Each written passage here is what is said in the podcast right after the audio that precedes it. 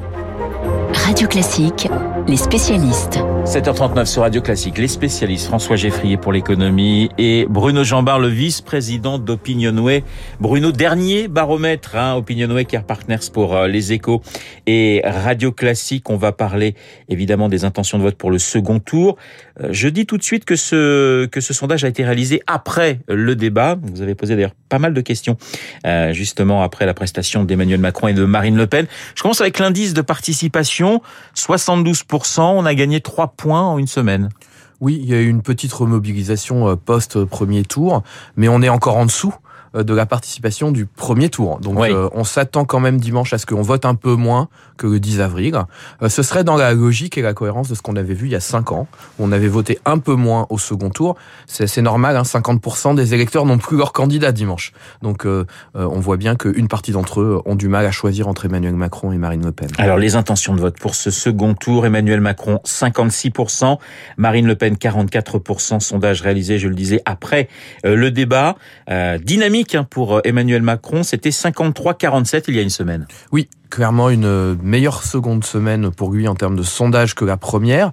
Euh, là aussi, quelque chose qui ressemble à 2017. Hein. Il avait euh, plutôt décru dans la première semaine d'entre-deux tours en 2017, plutôt remonté euh, par la suite. On a le même phénomène. Je pense qu'il y a, y a plusieurs choses qui se mêlent. Hein. Très clairement, il a été très présent. Il a vraiment fait campagne cette fois-ci et, ça lui bénéficie. Et puis, il y a toujours le fait que quand on arrive au moment de voter, hein, dans un duel de ce type, il y a certains électeurs qui peut-être disaient encore il y a quelques jours, euh, euh, non, je ne choisirai pas entre Macron et Le Pen, qui finalement euh, ont peur de l'élection de Marine Le Pen et, finissent par se dire qu'ils iront voter pour Emmanuel Macron. On le voit dans le report des voix des électeurs. Par exemple, chez Jean-Luc Mélenchon, on est à 47% des électeurs qui voteront Macron, 27 pour Le Pen. Ça veut dire que ça progresse du côté de, Macron chez, chez les, les Mélenchonistes. Même, même chose pour du côté de, de chez Yannick Jadot, de Valérie Pécresse. C'est-à-dire qu'on voit une progression assez constante des, des, des électeurs des autres partis, plutôt pour un vote Macron. Oui, tout à fait. Alors les partis, les, électeurs des partis, on va dire modérés comme euh, Jadot, Pécresse, oui, on le voit très nettement et on l'a vu d'ailleurs euh, assez vite, euh, assez dès, dès, le week-end de Pâques en fait. Hein. et pour Jean-Luc Mélenchon, on l'a vu petit à petit monter. Alors on n'est pas encore au plus de 60% hein, qui avaient voté Macron au second tour parmi les électeurs Mélenchon de 2017. Là, on Mais on s'en rapproche, on s'en rapproche une des questions dimanche, ce sera est-ce qu'on aura plus d'un électeur sur deux ou pas euh, de Jean-Luc Mélenchon qui aura voté au final pour Emmanuel Macron? Euh, C'est un peu incertain à ce jour. Hein, on est autour des 50%. Alors le poids du, du, débat justement sur euh, le choix de ces électeurs, le débat qui vous a le plus convaincu? Vous avez posé la question, hein, Bruno. Macron 41%, Le Pen 31%, aucun des deux 27%. Oui, alors en apparence, avantage à Emmanuel Macron quand on regarde ses chiffres, hein, 10 points de plus de conviction chez lui que chez Marine Le Pen. Quand on regarde dans le détail, c'est plus mesuré. Pourquoi? Parce qu'en fait, 85% euh, des électeurs de Marine Le Pen euh, de premier tour nous ont dit c'est Marine Le Pen qui m'a le plus convaincu. 80% de ceux de second tour nous disent c'est Marine Le Pen qui m'a le plus convaincu. Et quand on regarde ceux qui nous disent être des hésitants, hein, finalement, ne pas être mhm. sûrs de leur choix, c'est partagé. 32% disent Marine Le Pen m'a le plus convaincu Emmanuel Macron 31%. Donc euh, je dirais que en fait c'est plus euh, ce, résultat, euh, la reconduction du rapport de force qui est favorable à Emmanuel Macron qu'un gain supplémentaire qu'il aurait obtenu pendant le débat. Je pense que le débat a en fait assez largement figé les choses. Diriez-vous qu'Emmanuel Macron peut remporter l'élection présidentielle? Oui à 82%. Est-il un bon candidat? Oui à 51%. Fait-il un bon président? Oui à 44%. On voit les chiffres diminuer. on a, vous avez posé évidemment la même question pour Marine Le Pen.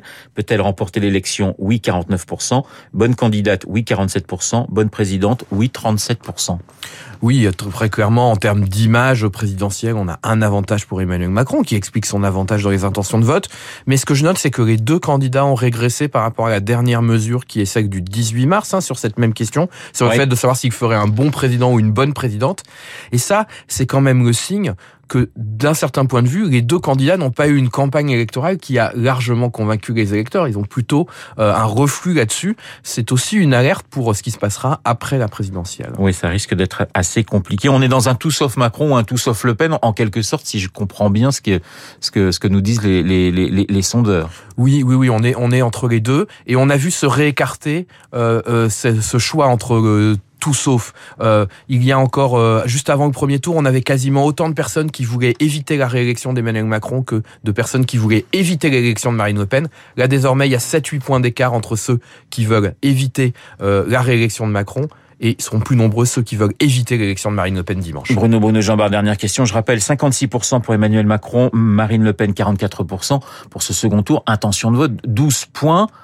C'est joué en soi, sauf si l'abstention est très forte.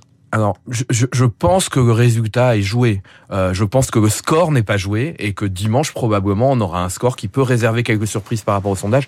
Mais c'est très difficile d'imaginer que ce soit Marine Le Pen qui soit élue dimanche prochain. Maintenant, euh, voilà, les urnes sont les urnes et, le secret euh, du choix que font les Français euh, le dimanche en allant voter et, et oui, ça paraît difficile de renverser la tendance pour elle. Bon, je compte sur vous lundi matin, évidemment, pour cette spéciale présidentielle sur l'antenne de Radio Classique. Vous serez à mes côtés et aux côtés d'ailleurs de François Geffrier, le baromètre Opinion Car Partners pour les échos et pour Radio Classique. Je vous souhaite un excellent week-end, Bruno dormez bien et soyez en forme lundi. François, François Geffrier, je me tourne euh, vers vous. Hein. L'histoire que vous allez nous raconter ce matin va faire tendre l'oreille à tous ceux qui envisagent de déménager loin de leur travail. Oui, c'est le journal Le Parisien qui revient ce matin sur une décision de justice très marquante. On pensait jusqu'à présent qu'un employeur n'avait pas à se mêler du lieu de domicile de ses salariés, sauf que dans ce cas précis, un collaborateur a quitté son logement des Yvelines pour partir s'installer en Bretagne sans demander l'autorisation. C'était avant la pandémie, c'est en 2018. Il travaille à Carrière-sur-Seine. Il déménage dans le Morbihan à 440 km, ce qui fait des trajets de 4h30 en voiture. C'est pratique, oui. Voilà, 3h30 en train, sinon pas tous les jours évidemment, uniquement quand il a besoin d'être physiquement présent. Visiblement, c'était moins d'un jour par semaine. Le reste du temps, il était en déplacement en région ou à l'étranger. Son patron ne découvre ce déménagement que des mois plus tard. Il faut dire que cet employé n'est jamais en retard, apparemment, c'est ce qu'a dit la Cour, et lui demande de revenir en région parisienne. Euh, le salarié refuse. Il est licencié en juin 2019. Les prud'hommes, petit bug avec mon ordinateur, les prud'hommes donnent raison à ce... Voilà, j'essaie de retrouver ma souris. Euh, les prud'hommes donnent raison à, à, ce, à cet employeur. La Cour d'appel de Versailles vient donc de confirmer cette décision qui, euh, qui étonne un petit peu les spécialistes du droit du, droit du travail, comme l'avocate euh, Myriam Adjerad, qui est interrogée par le Parisien. Elle relève la stratégie assez fine choisie par l'employeur devant les tribunaux.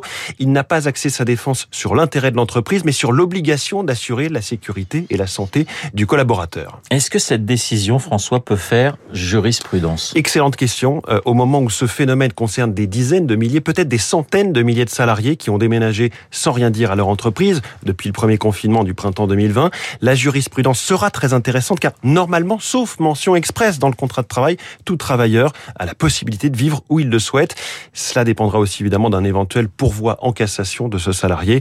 Les employeurs euh, vont regarder cela de, très très près. Petit point de vue au passage, le télétravail, c'est tout simple, il n'a pas été évoqué dans le débat d'entre-deux tours ni dans cette campagne tout court. Or, s'il y a bien une transformation majeure, euh, très simple, très vraiment quotidienne dans la vie de millions de Français et de milliers d'entreprises, transformation souvent positive, porteuse de plus de temps libre, flexibilité, économie aussi pour les sociétés, c'est bien cette révolution du télétravail. Ça ne coûtait pas grand-chose d'évoquer ce sujet, de donner une petite vision là-dessus, plutôt que de pinailler sur des virgules de TVA ou une prétendue affaire McKinsey. Merci François, je vous souhaite à vous également un excellent week-end. On vous retrouve lundi dès 6h30 pour débuter notre édition spéciale qui sera bien sûr consacrée au second tour de l'élection présidentielle. Dans un instant, euh, Marc Bourreau et un hommage ce matin, hommage à un très grand comédien et producteur hein, qui nous a quittés hier. Si je vous dis le Crap Tambour, les Demoiselles de Rochefort, euh, Compartiment Tueur ou encore Cinéma Paradiso, vous me répondrez Jacques Perrin bien sûr. Le journal imprévisible dans une